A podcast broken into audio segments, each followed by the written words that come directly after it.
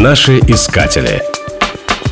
В сентябре 1910 года в Санкт-Петербурге проходил Всероссийский праздник воздухоплавания. В этот день известный летчик Лев Мациевич катал на своем формане высших офицеров и влиятельных особ. Оставалось выполнить последний полет, когда шеф российской авиации, великий князь Александр Михайлович, попросил показать какой-нибудь трюк. Мациевич решил поднять машину на максимальную высоту.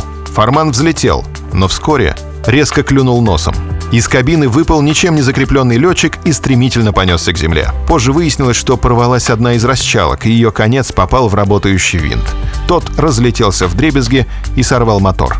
Мациевич стал первой жертвой авиакатастрофы в России. Происшествие произвело неизгладимое впечатление на изобретателя-самоучку Глеба Котельникова. Глеб родился в семье профессора механики и математики. Однако родители всеми силами пытались дать ему гуманитарное образование. Мальчика обучали пению и игре на скрипке, но больше всего он любил мастерить всевозможные модели. После службы в армии Котельников занялся организацией драматических кружков.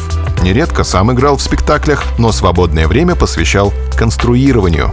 После потрясения, вызванного катастрофой, Глеб Евгеньевич решил придумать устройство для спасения летчиков. Уже через 10 месяцев была готова первая модель ранцевого парашюта. Его назвали РК-1. Парашют круглой формы укладывали в металлический ранец, который летчик надевал на спину. Чтобы воспользоваться парашютом, следовало дернуть вытяжное кольцо. Это заставляло распрямиться пружины на дне ранца, чтобы вытолкнуть купол наружу. Воздушный поток расправлял его, и летчик начинал планировать. Котельников сам испытал свое детище. Это произошло 2 июня 1912 года. Конечно, изобретатель не прыгал с самолета. Он установил ранец на автомобиль, разогнался и дернул за кольцо.